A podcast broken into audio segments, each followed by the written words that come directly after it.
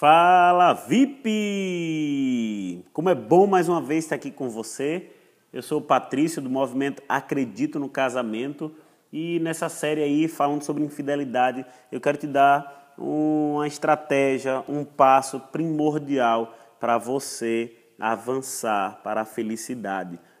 O fato é que quando nós sofremos com infidelidade, nós temos a tendência de guardar rancor, de guardar o ódio, a raiva.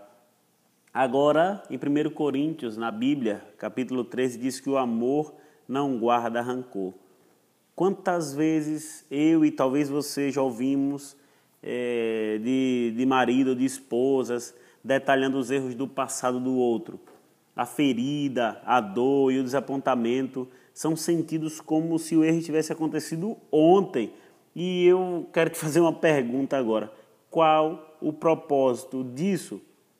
Todos nós, em algum momento de nossa vida, já erramos no passado. Sim, nós somos culpados de erros medonhos, mas a grande mensagem é que Deus nos perdoa. E uma vez que somos perdoados, Deus nunca mais nos lembra dos erros do passado. E há um versículo em Isaías 43, 25, que Deus nos diz o seguinte: Sou eu, eu mesmo, aquele que apaga suas transgressões por amor de mim e que não se lembra mais de seus pecados. Que promessa maravilhosa. E então, eu e você, para restaurarmos o nosso casamento, a nossa felicidade, precisamos seguir o exemplo de Deus. Então, se seu parceiro lhe traiu, se seu parceiro fez algo de ruim com você, você precisa confessar, ele, melhor dizendo, lhe, lhe confessou e pediu perdão. Então, você nunca mais deve trazer o passado de volta Talvez seja por isso que você teve, está sofrendo muito. Você precisa esquecer o passado. Lembre-se que o seu bem-estar não é determinado pelo passado, mas por aquilo que você faz com o futuro. O importante é a maneira de vocês se tratarem hoje, não como agiram no mês passado, no ano anterior. Ficou claro isso? Você precisa, nós precisamos seguir o exemplo de Paulo Olha o que ele diz lá em Filipenses 3.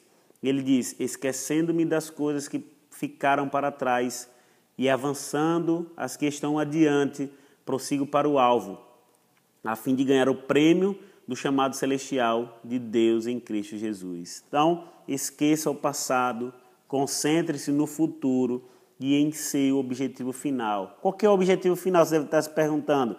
Viver uma vida como a de Cristo uma vida com propósito, uma vida de felicidade.